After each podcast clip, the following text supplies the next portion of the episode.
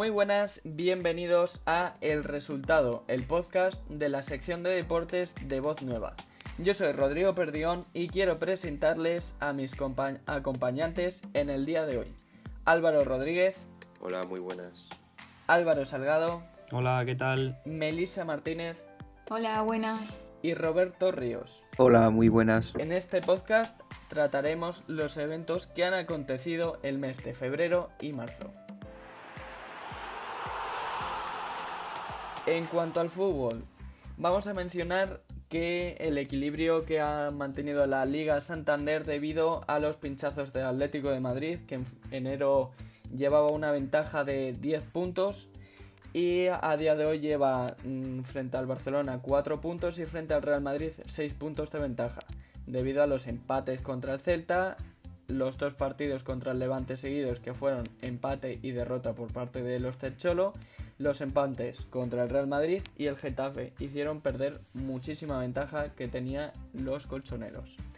En cuanto a la competición europea en la Champions League, hemos tenido varios enfrentamientos de los equipos españoles.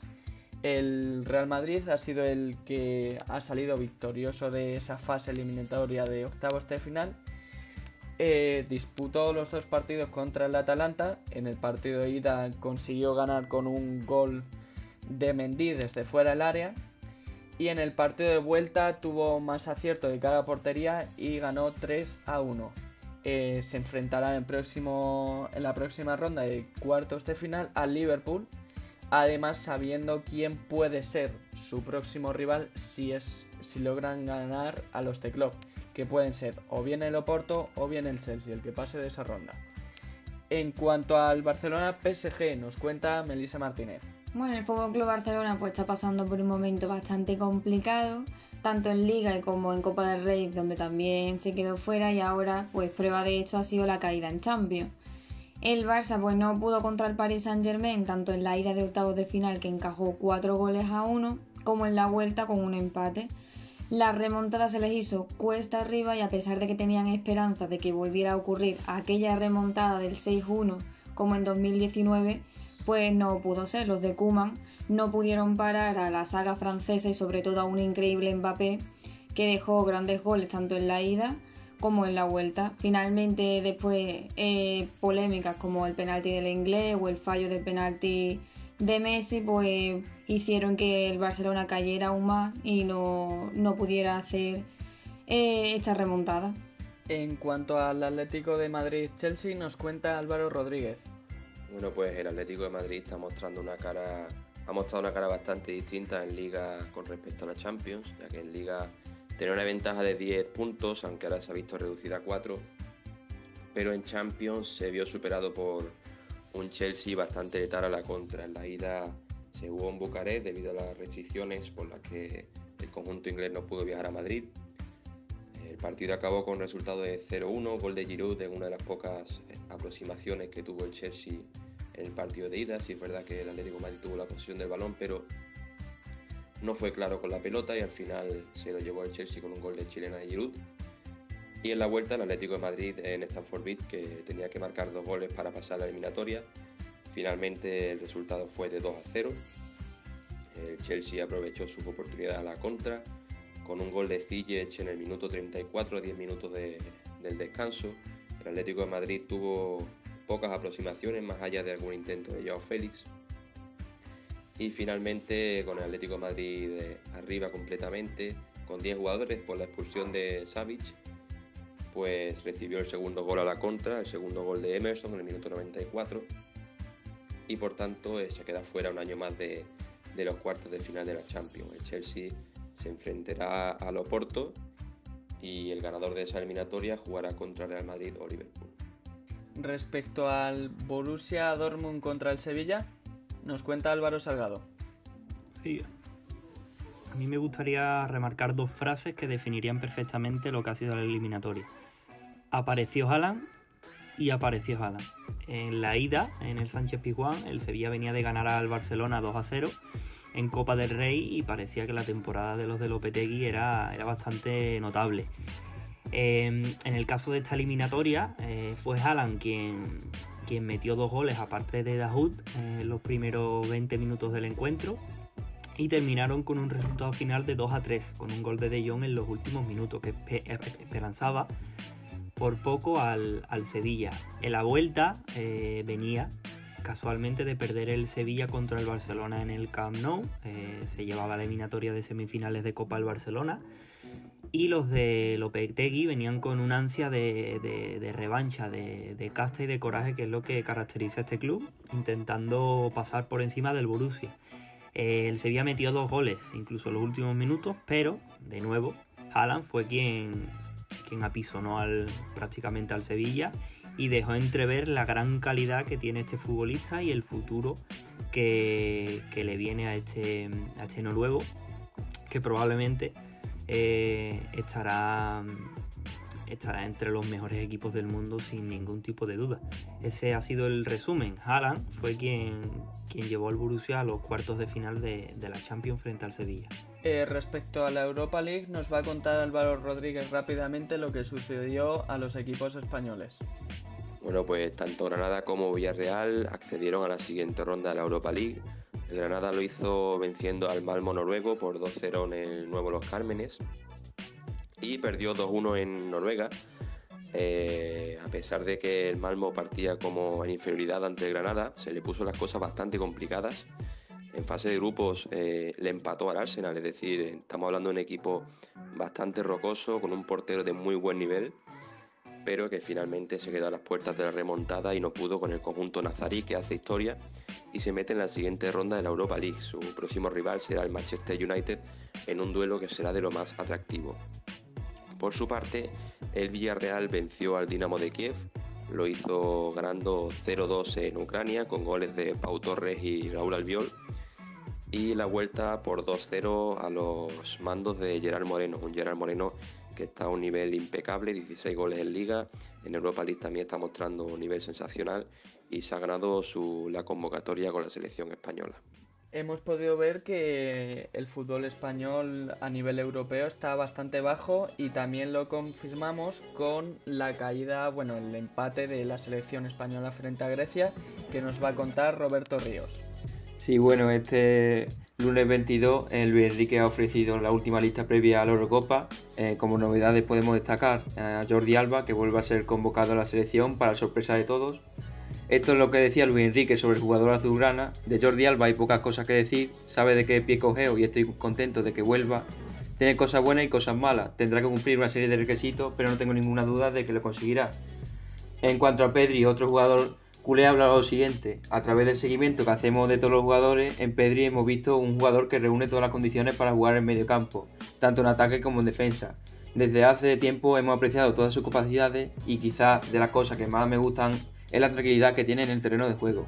Se coloca de manera espectacular. Y una cosa a valorar es el equilibrio entre su faceta ofensiva y la defensiva.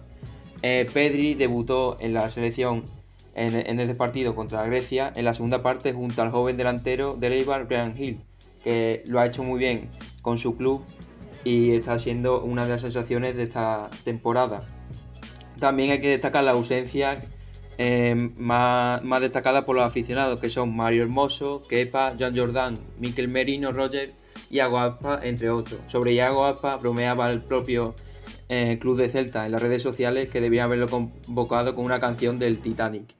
Eh, también hay que destacar a Sergio Ramos que ha, superado, que ha batido un récord de partidos de la selección y que fue sustituido por pactado previo con Luis Enrique en la segunda parte.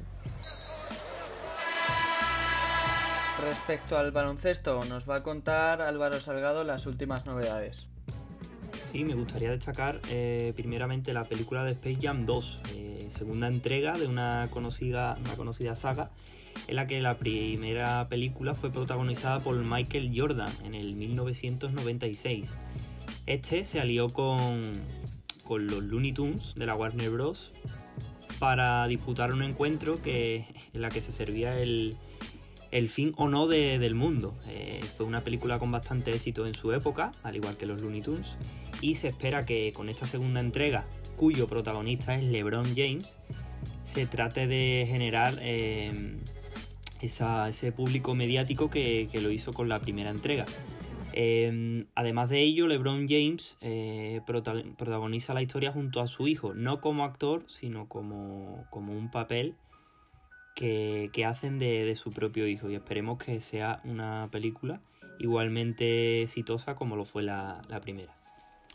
En cuanto a las lesiones de la NBA, eh, los Brooklyn Nets, Kyrie Irving fue descartado el sábado, el pasado sábado, contra los 76ers de Filadelfia debido a un esguince en el dedo. No se sabe cuándo Irving sufrió el esguince, pero probablemente se produjo cuando eh, durante el partido eh, se torció un poco el pie contra los Toronto Raptors el pasado viernes. En la misma franquicia, Kevin Durant necesita un periodo más largo de recuperación por la lesión que tiene en el terdón de la, de la corva izquierda. La lesión se dio el 13 de febrero en el juego contra los Warriors y desde ese entonces se ha perdido 6 encuentros. Con la nueva incapacidad no jugará otros 3 próximos duelos.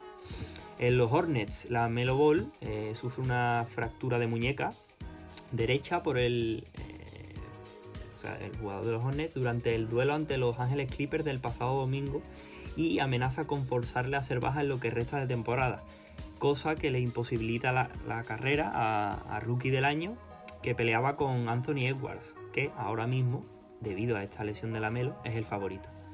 En los Golden States, Curry ha sido sometido a una resonancia magnética que muestra una inflamación en el coxis, lo que le va a mantener fuera de las canchas mucho más tiempo del que cabía esperar. Eh, los Warriors se encuentran en un momento decisivo de la temporada y se une a la baja de James Wiseman, lo que deja a la franquicia de San Francisco en cuadro. Esto podría dificultar su clasificación para playoffs, aunque todo dependerá de cuándo y cómo vuelve Curry, que será reevaluado. En los Lakers, Anthony Davis eh, se, perderá, se perderá cuatro semanas desde el pasado 19 de febrero con los Ángeles Lakers por una lesión muscular en el gemelo de su pierna derecha. Su compañero y principal apoyo en la franquicia, LeBron James, eh, también se ha lesionado frente a los Hawks. Solomon Hill cayó involuntariamente sobre el pie derecho de LeBron James y finalmente, tras realizarle la resonancia, los médicos de Lakers han confirmado que sufre un esguince en el tobillo derecho y que no se sabe cuándo volverá. En el caso de LeBron, concretan que es un esguince alto de tobillo. Y por último, uno de los principales candidatos al MVP, Joel Embiid, sufrió una, una hiperextensión en la rodilla izquierda en el encuentro frente a Washington Wizards, que encendió todas las alarmas. Hoy adelantó que no hay plazo de regreso aún para el pivot y es probable que en la franquicia sean cautos a la hora de, su regreso, porque no quieren, no quieren alarmar su situación. En el caso de traspasos y, el último morbo de este mes en cuanto a NBA, finalmente llegó la salida de Víctor Oladipo, los Houston Rockets. Eh, su nuevo destino era justamente uno que tenía como preferido, Miami Heat, eh, los de Florida, concretaron la operación para hacerse con el escolta a cambio de Avery Bradley, Kelly Olinich y un derecho de intercambio de picks futuros de draft. Em, en el caso de Rayon Rondo, es traspasado a Los Ángeles Clippers. El precio es alto, eso sí, enviando a Lou Williams y dos segundas rondas a Atlanta. Eh, Williams regresa a los Hawks con algo menos de brillo respecto a sus últimos años, pero todavía como pieza útil. Allí disputó dos temporadas y significa más poder anotador y tiro exterior a una plantilla con Trey Young, Bogdanovich o Kevin Hurter en el perímetro. Por su parte, los Clippers consiguen cerrar un traspaso obligatorio para ellos. Aaron Gordon se marcha a los Nuggets. Se sigue desarmando el planter de Orlando y ahora sale el más buscado del equipo, Aaron Gordon. El ala llegará a los Denver Nuggets y los de Michael Malone se encuentran así a ese alero grande de buen rendimiento defensivo que necesitaban con un Gordon que promediaba 14,6 puntos y 6,6 rebotes. Busevich jugará en Chicago Bulls. Eh, los Bulls refuerzan su equipo y crean un dúo de All-Star con Salavin y Busevich. Ya va el McGee rumbo a Denver. Los Nuggets mm, concretaron una operación con Cleveland Cavaliers para quedarse con Jabal McGee, pivot de 33 años que llega al lugar de Isaiah Harstein. Eh, y eso sería todo en cuanto a traspasos.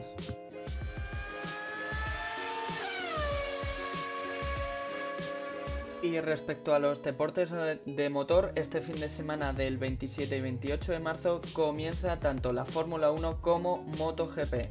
En la Fórmula 1 vuelve, destaca el regreso de Fernando Alonso y también tendremos a Carlos Sainz, hijo, en la escudería de Ferrari. En el mundo de las motos, Marc Márquez no estará disponible en las primeras carreras por la lesión de clavícula de la cual se sigue recuperando y también estará Joan Mir con Suzuki para intentar mantener el título. Muchas gracias por escucharnos y nos vemos en el siguiente podcast.